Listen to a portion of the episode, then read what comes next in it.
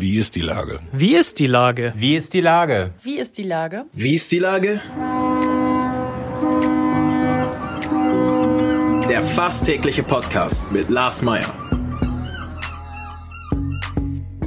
Wie ist die Lage? Unser fast täglicher Podcast als Kooperation mit der Mopo und der Gute-Leute-Fabrik spürt tagesaktuellen Fragen nach. Macher, Musikerinnen, Models, Mütter und Politiker, genauso wie Weihnachtsengel, Schlittenfahrer, Freiberufler oder Weihnachtsfrauen, kommen knapp 15 Minuten zu Wort. Die Auswahl ist rein subjektiv, aber immer spannend und überraschend. Mein Name ist Lars Meyer und ich rufe fast täglich gute Leute an. Unser Partner, der das diese Woche möglich macht, ist N-Club, die Show, Teil 2. Jetzt auf nclub.de und mopo.de. Viel Vergnügen, frohes Fest und herzlichen Dank. Heute befrage ich den SPD-Politiker und Bezirksamtsleiter für Hamburg-Mitte, Falco Drossmann. Moin, Falco. Moin, Lars, hallo. 2020 war für uns alle ein sehr bewegtes Jahr. Äh, auch dein Jahr ist ganz anders verlaufen, äh, als du es dir möglicherweise irgendwann mal vorgestellt hast oder es äh, beim Silbergießen Silvester letztes Jahr irgendwie bei rausgekommen ist. Ähm, ja. Ja. Welcher, welcher Termin wird für dich tatsächlich eher in Erinnerung bleiben, als du diese illegale Party auf der Reeperbahn irgendwie entdeckt hast? zu deiner mhm. Überraschung äh, oder einer deiner vielen Fernsehtermine, ich glaube zweimal bis bei Lanz gewesen. War ja wahrscheinlich auch aufregend. Ja, also ähm, ja, das war alles aufregend, aber der Termin, der mir in diesem Jahr wirklich wirklich in Erinnerung bleiben wird. Also es gibt viele Termine, aber der, der eindrucksvollste war. Ist unser erster ich, Podcast gewesen. Als, Nein. Als das, das auch. War, als ich äh, in einem Pflegeheim in, in, Wilhelmsburg stand und ich die Entscheidung treffen musste, äh, ob wir jetzt die Corona-positiven Seniorinnen und Senioren in ein Krankenhaus bringen oder die nicht positiven.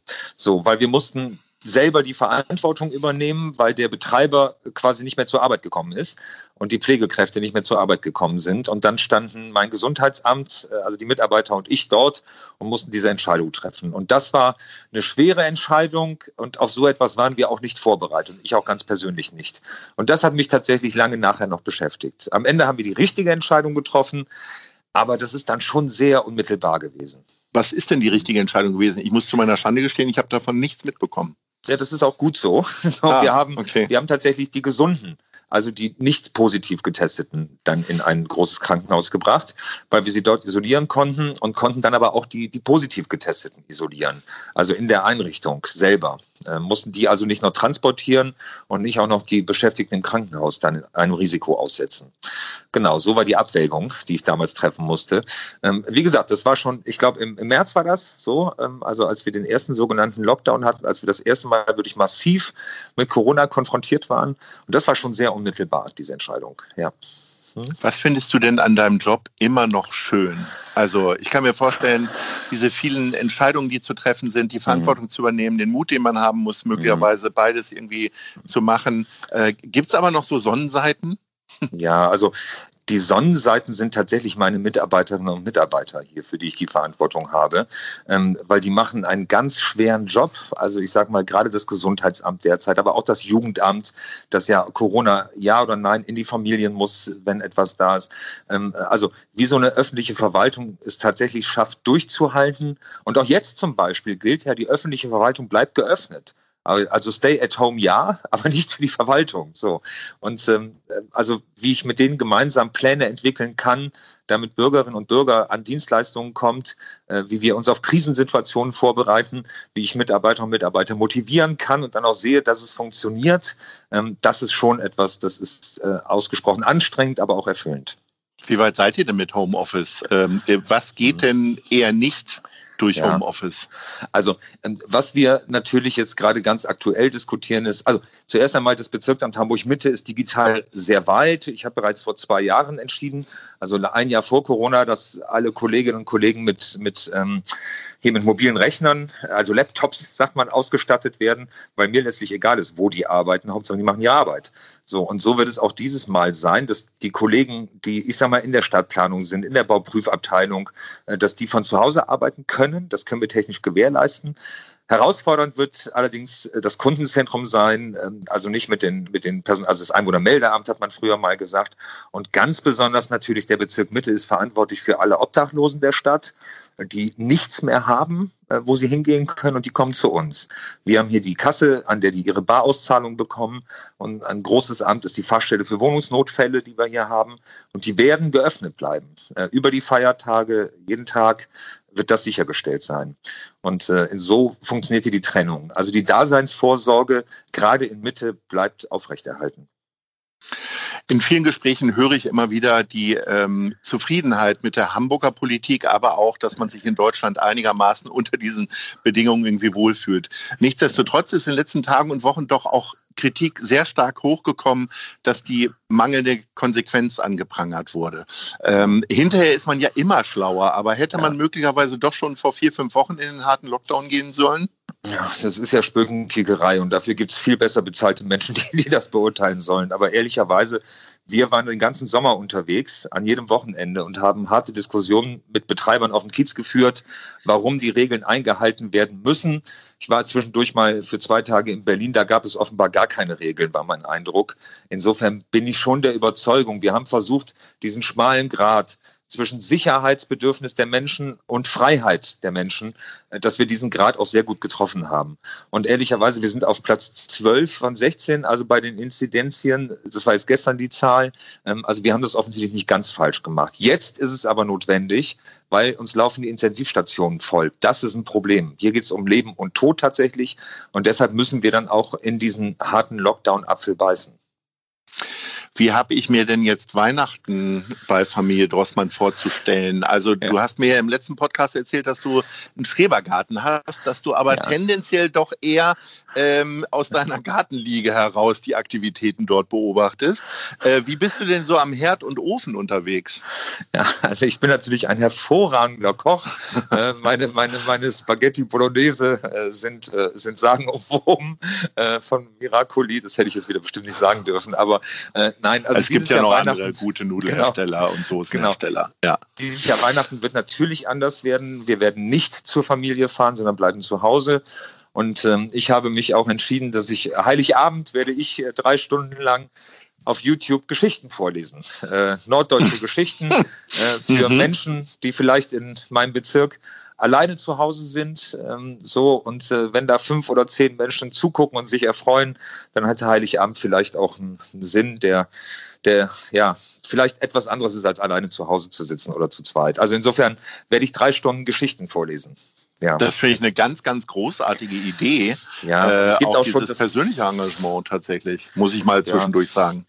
Ja, es gibt auch so ein, zwei Pflegeheime, die auch schon gesagt haben, sie stellen dann Bildschirme auf und äh, dann wird irgendwie für eine halbe Stunde mal übertragen. Das gibt dem Ganzen vielleicht noch ein bisschen Sinn. Und ehrlicherweise auch mein Gesundheitsamt muss Heiligabend und dann an den Weihnachtstagen arbeiten. Das heißt, auch die sitzen im Amt und machen Kontaktnachverfolgung und ähnliches. Dann muss der Chef sich auch mal blicken lassen. Was wirst du anhaben? Weihnachtsmannmütze und Rauschebart oder kommst Nein. du ganz natürlich daher? Nein, äh, meinen üblichen sexy Drei-Tage-Bart werde ich anhaben äh, ja. und äh, ich werde natürlich wie immer im Anzug sitzen, äh, weil der Fisch stinkt vom Kopf her und wenn ich mit Badeschlappen ins Büro komme, machen das 1600 andere auch. Ich habe noch keinen Weihnachtsmann in Badeschlappen gesehen, aber Siehste? gut. Genau. ähm, drei Stunden lesen, wann hast du denn das letzte Mal Geschichten vorgelesen? Und das mache ich eigentlich relativ häufig. Also drei, vier Mal im Jahr vor Corona habe ich das schon gemacht. Also in, in Spielhäusern haben wir das gemacht, in Elternschulen. Äh, das das habe ich tatsächlich relativ häufig gemacht. Ich mag das. Also das ist, das ist schön. Ja. Hast du früher als Kind äh, Lesewettbewerbe gewonnen oder was glaubst du? Kannst du es wirklich gut? Ehrlich, ich komme vom Land. Ich war im Schützenverein und habe andere Schützenjungs äh, verkloppt. Also äh, ich habe. Entschuldigung. Nein, ja. aber, aber ich bin Historiker. Ich mag Bücher äh, so und äh, mag dann auch entsprechend Dinge vorlesen. Aber weißt du, irgendwie, ich habe das Gefühl, dass es vielleicht schon fünf oder zehn Menschen gibt, denen man damit eine kleine Freude machen kann. Ähm, so, und, und dann lohnt sich das am Heiligen Abend. Hm? Wann wirst du das machen? Nachmittags? Ja, das wird noch gerade diskutiert. Also ich war ja von 18 bis 21 Uhr. Allerdings ist in den Pflegeheimen ja schon so früh Schluss. So, weil die können ja keine gibt's um Weihnachtsfeier 18 Uhr machen. Abendessen schon. Ja, genau. Und deshalb überlegen wir gerade 16 bis 19 Uhr zu machen. Aber das muss noch genau geplant werden.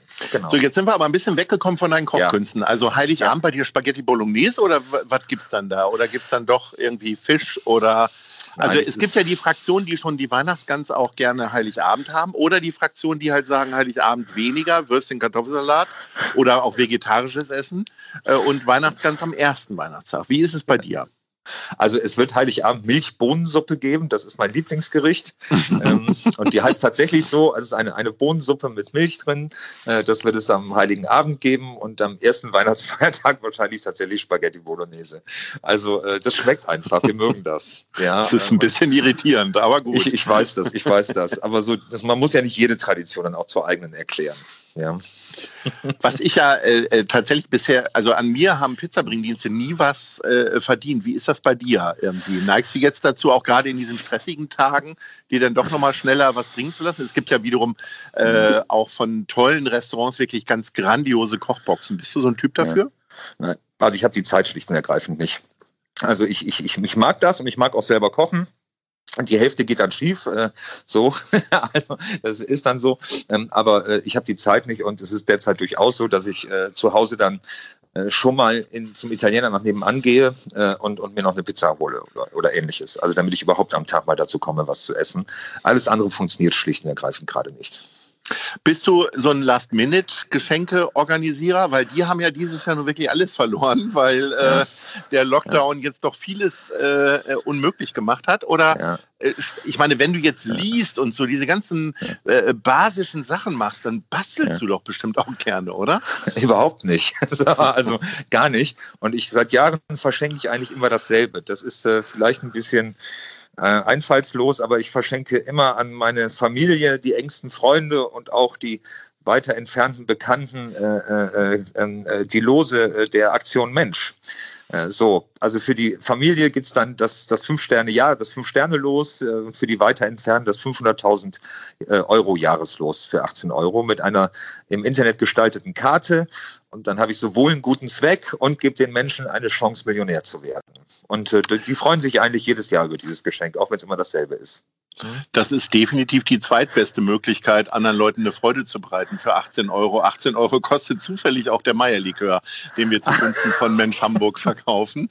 Äh, Ja. Aber wir sind jetzt sowieso fast ausverkauft. Insofern gönne ich der Ja. Lotterie und damit äh, auch deine ganzen Gaben äh, zu Weihnachten auf jeden Fall dann dem, den, der guten Sache. Ja, Ähm, danke.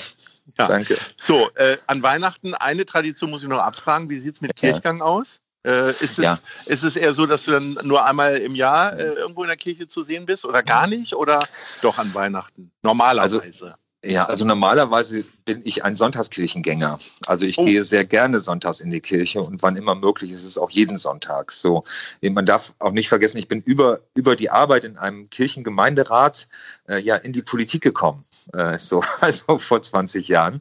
Ähm, und also das war der Ursprung und ich gehe sehr gerne in die Kirche, bin auch also es gibt mir auch wirklich viel. Ähm, und, äh, aber dieses Jahr werde ich wahrscheinlich nicht äh, in die Kirche gehen, weil in der Kirche wird nichts stattfinden. Wir versuchen gerade zu genehmigen, dass die Kirchen draußen Gottesdienste feiern können. Allerdings ähm, wird das sehr schwer sein. Die Hygienekonzepte sind einzuhalten. Und ich glaube, ich mache es den Kirchen einfacher, wenn ich nicht äh, äh, dorthin gehe. Ähm, so, deshalb werde ich dieses Jahr äh, nicht in oder an die Kirche gehen. Naja, du musst ja auch noch ein bisschen lesen üben, lieber Falco. Äh, ich bedanke mich recht herzlich. Ich bin Ja. gespannt, äh, was du äh, später zu berichten hast über deine Bohnensuppe und Bolognese an Weihnachten. Ja, Äh, freue mich immer wieder über unsere Gespräche und freue mich dann auch im nächsten Jahr, dich wieder am Hörer zu haben. ja, und bis dann. Heiligabend gerne mal reinklicken. Ja, das machen wir auf jeden. Fall. Ahoi, Okay, Falco. gut. Tschüss. Tschüss, danke. Tschüss. Dieser Podcast ist eine Produktion der Gute-Leute-Fabrik und der Hamburger Morgenpost.